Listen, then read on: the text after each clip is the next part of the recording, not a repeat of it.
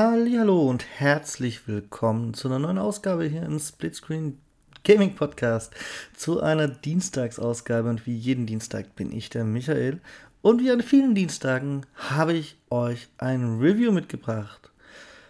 Und welches, das verrate ich euch erst nach dem Intro.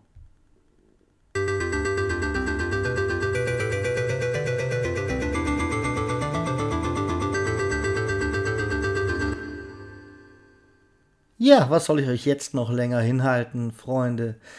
Es geht natürlich um, naja, zwei ganz große Namen in der Spielebranche. Und zwar Ubisoft und Monopoly. Manche von euch werden es jetzt schon erraten. Es geht um Monopoly Madness, denn der Big Name der klassischen Brettspiele und einer der größten Namen der Videospielbranche haben sich zum wiederholten Mal zusammengetan um nach diversen Brettspielumsetzungen, um was ganz Neues zu machen. Naja, so halb ganz neu. Fast schon im Stillen ist die Veröffentlichung gemessen an der Größe dieser Namen erfolgt. Ähm, ich habe im Vorhinein außer einem kleinen Trailer irgendwann mal nicht viel mitbekommen von Monopoly Madness. Aber natürlich war ich dennoch neugierig und habe es für euch getestet. Um, vom klassischen Spielprinzip ist in Monopoly Madness kaum was übrig geblieben. Lediglich noch so die Grundprämisse vom Besitz und vom Aufwerten von Grundstücken und vom Kohlescheffeln, na, das schon weniger sind geblieben. Irgendwelche klassischen Brettspielfiguren finden sich zwar unter anderem auch noch an den Originalen angelehnt, sage ich mal. Die sind halt stark weiterentwickelt worden, dass sie so knuffigen, knuffigen Videospielcharakter bekommen. Auch das Wasserwerk sowie das Elektrizitätswerk sind keine klassischen Felder mehr, sondern die liefern jetzt Ressourcen.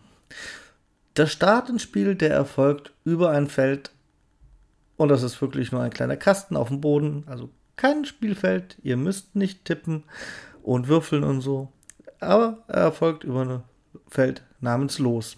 Viel mehr ist nicht mehr vom originalen Monopoly übrig. Stattdessen finden wir in Monopoly Madness diverse Multiplayer-Maps.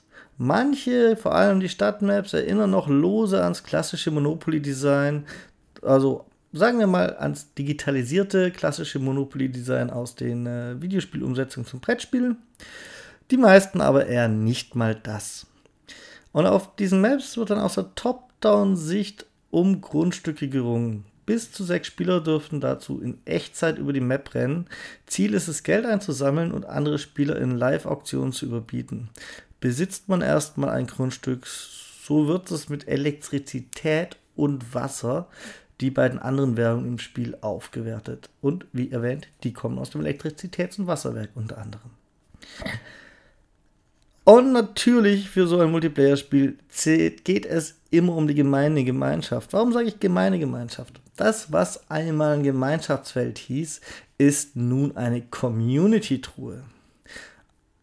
Diese Community-Truhen spawnen immer wieder an verschiedenen Stellen. Wer da drüber rennt, beziehungsweise sie aufsammelt, der bekommt ein zufälliges Power-Up. So lassen sich beispielsweise Vogelschwärme auf die anderen Spieler schießen. Trifft man, dann verlieren die ihr Geld und sind kurz betäubt.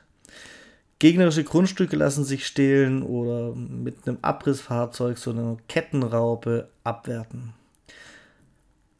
Und alle, allerhand andere Gemeinheiten bieten die Gemeinschaftstruhen auch. Also, ne, ganz viele Power-Ups. Ich möchte euch jetzt nicht alle aufzählen, denn ich möchte euch nicht das bis, letzte bisschen, was man da spoilern könnte, wegspoilern. Ich finde es immer wichtig, dass man zwar das Prinzip eines Spiels erklärt, aber auch noch was zum Entdecken übrig lässt.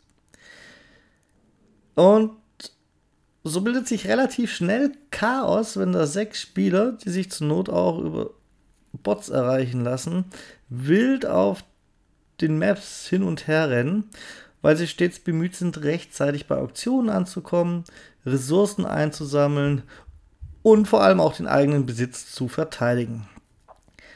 Alles während man sich dann gegenseitig mit List und Bosheit aus Community-Truhen behagt. Spaß macht das auf jeden Fall, Allerdings nutzt das Spielprinzip sich mit seinen nur zwei Modi, nämlich jeder gegen jeden und Teams, also im Prinzip nur zwei Varianten eines Modus, auch relativ schnell ab.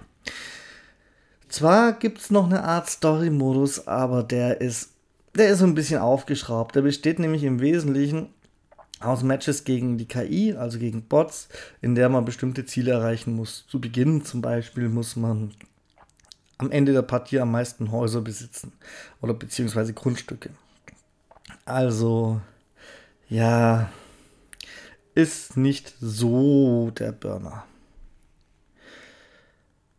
Zwar sind die verschiedenen Maps dank vier unterschiedlicher Biome, auf denen sie platziert sind, optisch durchaus abwechslungsreich und die bieten auch jeweils leicht einzigartige Kniffe, zum Beispiel beim Strandbiom, beim Strandparty heißen die, ähm, könnte es jederzeit zu einer Überschwemmung kommen.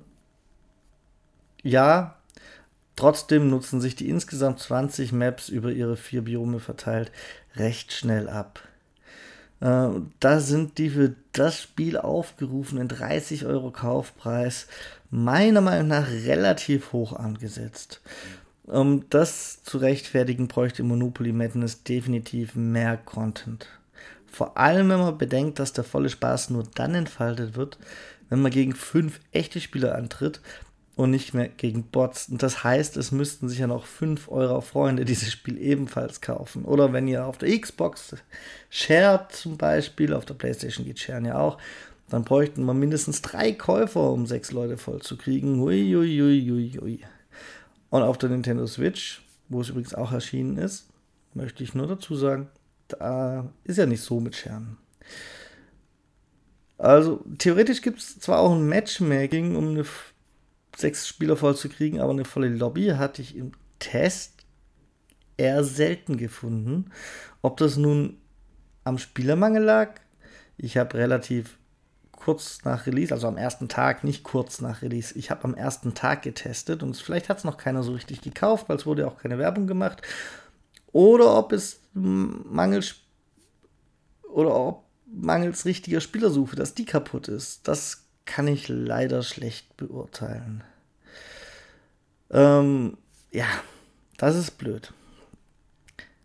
Auch etwas unschön aufgefallen, wenn man mit Freunden spielt, dann bleibt man am Ende von der Runde nicht in einer Gruppe, sondern jeder muss drücken, A, für zurück ins Hauptmenü und dann muss man sich, wenn man eine Revanche will, halt gegenseitig erneut einladen. Das ist halt auch ein bisschen unschön gelöst. Technisch, abgesehen von diesem Matchmaking, gab es allerdings sonst nichts zu bemängeln.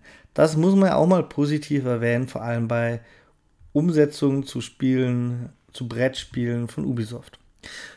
Es lief alles rund. Ich hatte keine Probleme. Und ja, ich kann auch nur von mir ausgehen, ne?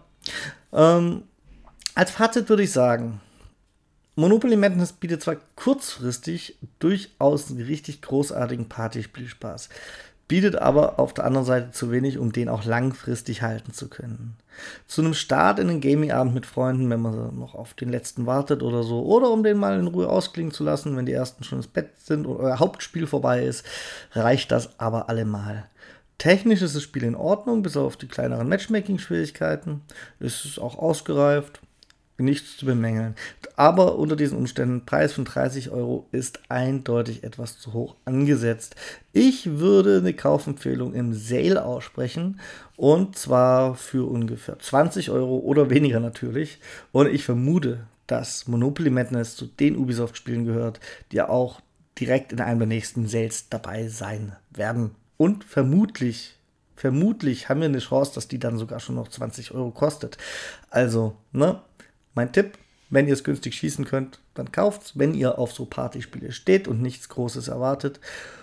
Und zwar kauft's im Sale. Wartet noch ein bisschen ab. Ihr verpasst nichts. In diesem Sinne war's das diese Woche schon von meiner Seite für den Dienstag. Mich hört ihr wieder zusammen mit dem Rüdiger in unserem letzten Talk zum Wochenende für dieses Jahr, in unserem Jahresrück- und Ausblick. Und der Rüdiger, den hört ihr am Donnerstag nochmal. Wie gesagt, von meiner Seite war es das. Schreibt mir doch mal, was ihr von diesem Spiel haltet, weil Wer Monopoly liest, erwartet vielleicht auch was anderes, ne? Kein Partyspiel. Ähm, schreibt an gamingpodcast.splitscreen.gmail.com. Würde mich freuen, eure Meinung auch mal zu lesen. In diesem Sinne, bye bye, tada und bis zum nächsten Mal.